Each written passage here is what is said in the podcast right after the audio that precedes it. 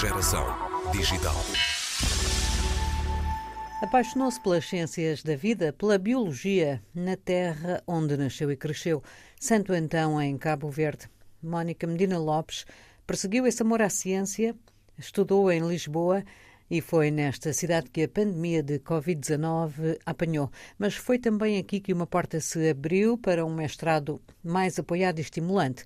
Foi uma das escolhidas na edição de 2019 dos António Coutinho Science Awards.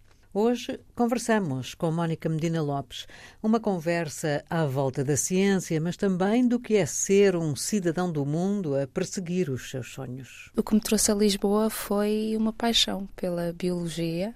Uh, em 2005, uh, eh, vim para Portugal com uma bolsa do governo de Cabo Verde para estudar biologia na Faculdade de Ciências. Uh, e pronto, o percurso académico e profissional tem sido sempre à volta desse primeiro passo. Quando é que lhe surgiu essa paixão? Um, eu sempre fui muito ligada à natureza e gostava muito de animais quando era mais pequena. Um, mas depois tive biologia uh, no 11 e 12, que é quando nós uh, escolhemos as áreas em que queremos. Exato. Sim. Como em Portugal, sim. Exato. Então uh, apaixonei-me pela biologia, porque pronto, é complexa, envolve o estudo de plantas, animais, o ser humano e então engloba toda essa parte ambiental, biotecnológica, de saúde, é muito complexa e eu... Ainda estava em Santo Antão? Sim, sim. E pronto, eu tirava só 20 e eu gostava daquilo. e, e depois eu lembro-me uh, de um dia estar uh, sentada na escada da minha casa e tinha uma enciclopédia com termos científicos muito técnicos e fiquei apaixonada por aquilo. Eu disse, pronto, eu vou quero ir para isto, eu quero aprender essas coisas. E depois, e depois chega a Lisboa, vai para a Faculdade de Ciências e não houve nenhum desencanto, nenhuma desilusão.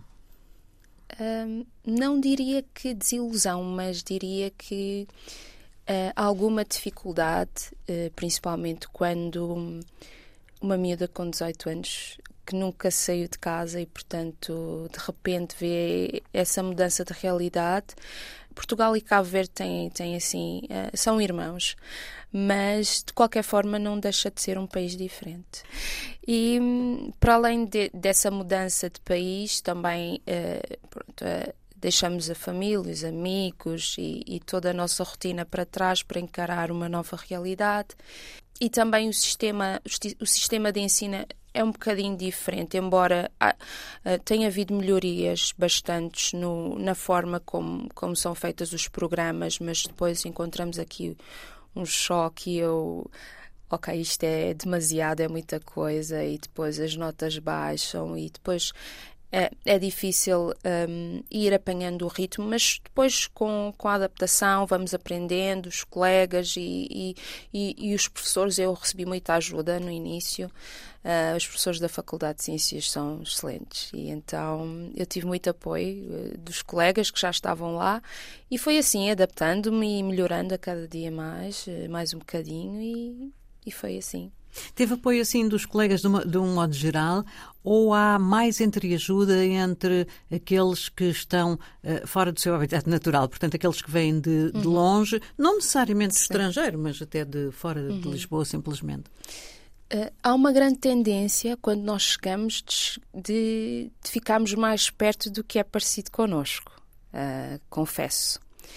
E talvez porque, pronto, somos todos uh, ou africanos ou cabo-verdianos ou estrangeiros, mas depois um, eu fui apercebendo que um, isso limitava uh, bastante a nossa integração e a nossa adaptação. Então, um, graças a Deus, fui, fui-me apercebendo disto uh, e fui chegando mais perto dos meus colegas portugueses que foram extraordinários. Uh, tinham outra dinâmica de estudo, tinham já outra visão de como é que as coisas funcionavam e por isso uh, desde cedo fui abrindo os olhos para estar aberta uh, a vários nichos de pessoas porque um, só assim conseguimos crescer. E esse, o seu amor pela biologia uh, não, nunca lhe ofereceu dúvidas que era mesmo por ali o seu caminho? Não, não, não. Eu sempre fico a pensar, porque eu tenho uma paixão enorme por animais, mas depois uh, eu não consigo muito com, com, com aquela coisa de, de vê-los a sofrer, e então acho que, que foi a, a, escolha mais acertada. Eu sempre, de vez em quando, associo-me a causas. Eu fiz voluntariado na União Zoófila uh, durante a pandemia, no Gatil, e, e, vou fazendo essas coisas. Sempre que eu posso, eu ajudo. Quando chegou a Covid, uh, estava, portanto, em, em, casa, porque estava na, estava na faculdade, estava a estudar, não sei como é que correu para si, mas estava, estava longe, enfim, da, da morada de infância, não é? Da família mais próxima. Foi complicado isso? Foi muito complicado, hum. porque eu tinha, depois de terminei a licenciatura, trabalhei, trabalhei aqui um, algum tempo, mas depois voltei para Cabo Verde por questões familiares. E eu voltei, eu voltei a Lisboa em 2019 uh, ah, para terminar o mestrado que tinha deixado a meio. E 2019 cheguei cá em abril, depois regressei à faculdade em setembro e no, em dezembro começou a grande mudança, eh, janeiro. a grande confusão. a grande confusão, é verdade. E, e foi muito difícil porque, principalmente porque a família está tá longe, não é? E, e é, era um vírus novo. Um, As preocupações eram Exato, mais que muito, sim. a incerteza também. Exatamente. Uh, eu, na altura, estava a fazer um part-time também, ao mesmo tempo que estava a fazer o estágio continuei a ir para era no centro comercial e portanto o contacto com o público eh, ficamos o muito pior. ficamos muito nervosos e mas mas eh, eu na altura eh, eu e a minha colega de casa arranjamos um gatinho já tínhamos, não, não foi depois da segunda vaga, arranjamos um gatinho e ele foi a nossa companhia. companhia. Sim, foi, ajudou-nos a ultrapassar esse Mónica, e ajudou a, definir o tema do seu mestrado? Exatamente. Ve, exato, vejo que uh, esse trabalho, que inclusivamente foi premiado, uh, tem por título Metodologias para o Controle da Pandemia de Covid-19. Queremos pormenores. Sim. Um, então, como disse, eu estava em casa. Um, eu estava a terminar uh, algumas cadeiras que tinham mudado no plano curricular do mestrado e então eu disse, ok, eu gosto de investigação, porque eu já tinha trabalhado um, no Instituto de Medicina Molecular, na, na, Faculdade de Medicina, e então fiquei com essa paixão uh, da área de investigação e como o segundo ano curricular um, exigia um estágio, um, porque depois todo o, o resultado daí é, é, é, usado para tese.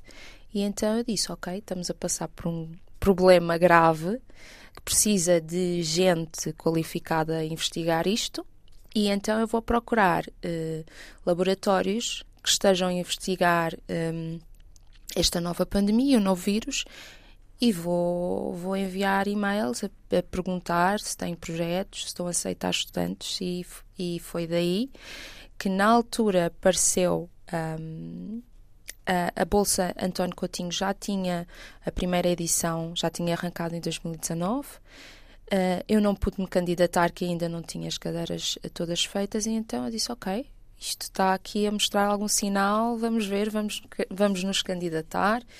Enviei uh, um e-mail à virologista Maria João Marim e aceitou-me uh, no, no seu laboratório, no Instituto Gulbenkian de Ciência.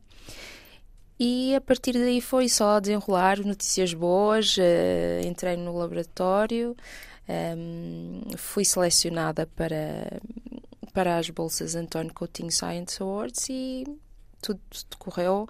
Claro que uh, foram, foi muito difícil porque a maioria das pessoas estava em casa e eu e os meus colegas cientistas estávamos no laboratório a pesquisar um vírus um, que não sabíamos bem uh, como é que funcionava, apesar que já tínhamos conhecimento sobre os coronavírus, mas era um novo coronavírus e não, não tinha vacina, não tinha... De certa forma é estressante, imagino que sim, Exato. mas por outro lado é uma oportunidade hum, que, não, que, nem toda a gente tem, não é? Não, não. E, e estar a fazer uma coisa que eu adoro e, e poder dar o meu contributo em tempo real, porque nós estávamos... Exato. Exato estávamos a trabalhar ao mesmo tempo que a pandemia se desenrolava, uh, foi, foi uma experiência muito, muito boa, extraordinária.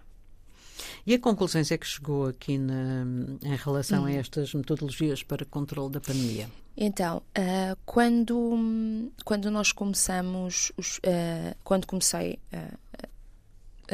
o meu estágio, havia duas questões muito pertinentes em relação ao, ao SARS-CoV-2, que era, por um lado, perceber como é que estas novas variantes iriam uh, condicionar toda a resposta imunitária. E depois também havia outra questão que era um, a, a necessidade de se desenvolverem testes que, que fossem uh, mais rápidos e menos invasivos, principalmente em crianças. E então foram desenvolvidos uh, dois uh, projetos que já, que já estavam em andamento quando eu cheguei, mas pronto, foi, foi muito importante para dar continuidade um, a toda o desenrolar destes projetos porque exigiam muito trabalho de laboratório e então um, no segundo projeto, nós usamos a saliva de pacientes um, adultos e crianças dos hospitais da Amadora Sintra e da, da Dona Estefânia.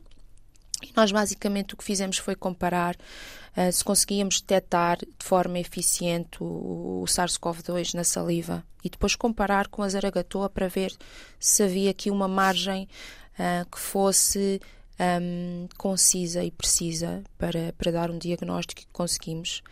Uh, foi, foi muito bom ver os resultados e um, até o projeto ganhou o Grande Prémio da Sociedade Portuguesa de Pediatria do ano passado e, e o primeiro projeto também teve teve conclusões muito boas, que na altura eram as variantes da África do Sul e do Brasil que eram as mais preocupantes e, e tinham maior potencial para reinfectar as pessoas. E esse tipo de informação é sempre importante para um, tomadas de decisões pelos governos e próximas pandemias. É sempre importante ficar essa informação. Nosso tempo está aqui a chegar ao fim. Sim. A Mónica Medina Lopes, neste momento, uh, continua em Lisboa. Onde é que se vê no futuro próximo? Eu vejo-me na investigação científica, com certeza, uh, e vejo-me um, ajudar o meu país, uh, principalmente com questões um, que lá são pouco exploradas. Uh, talvez não vá a muito curto prazo, mas eu vejo-me integrada em projetos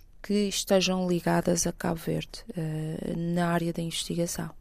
E pronto, uh, só para também relembrar que uh, esta tese ela foi premiada também no ano passado com um, com a melhor tese, uh, com o melhor trabalho de mestrado da Universidade de Lisboa, uh, na categoria de investigação e doenças infecciosas. Portanto, foi mais um prémio que, pronto, não foi só meu, mas foi, foi dos meus orientadores, foi toda a gente que esteve envolvida nas investigações e, e é nosso, é sempre partilha. Dou-lhe os parabéns. É evidentemente motivo de orgulho para uma pessoa ter um prémio desses. Acha que uh, este tipo de reconhecimentos também uh, ajuda a inspirar outros jovens aspirantes a cientistas do seu país? Sim, e foi, foi isso que eu levei para a recepção ao calor um, nos estudantes cabo-verdianos que vêm agora foi mostrar-lhes que, apesar de toda a dificuldade que nós passamos, não, não são poucas, é possível sonhar. E eu fui-lhes dizer para sonharem sem limites, porque hum, às vezes temos essa tendência de dizer: não, se calhar vou, vou pensar assim só Pequenino. um bocadinho, porque é muito difícil, mas às vezes não é. E a vida encarrega-se de nos encaminhar para as oportunidades que merecemos. Mónica Medina Lopes, o amor pela biologia serviu-lhe de farol na primeira travessia do Atlântico, muitos desafios e algumas vitórias depois, com um mestrado em Biologia Humana e Ambiente e uma tese premiada, vai continuar a perseguir objetivos com uma certeza de que a ciência é o caminho que quer continuar a percorrer.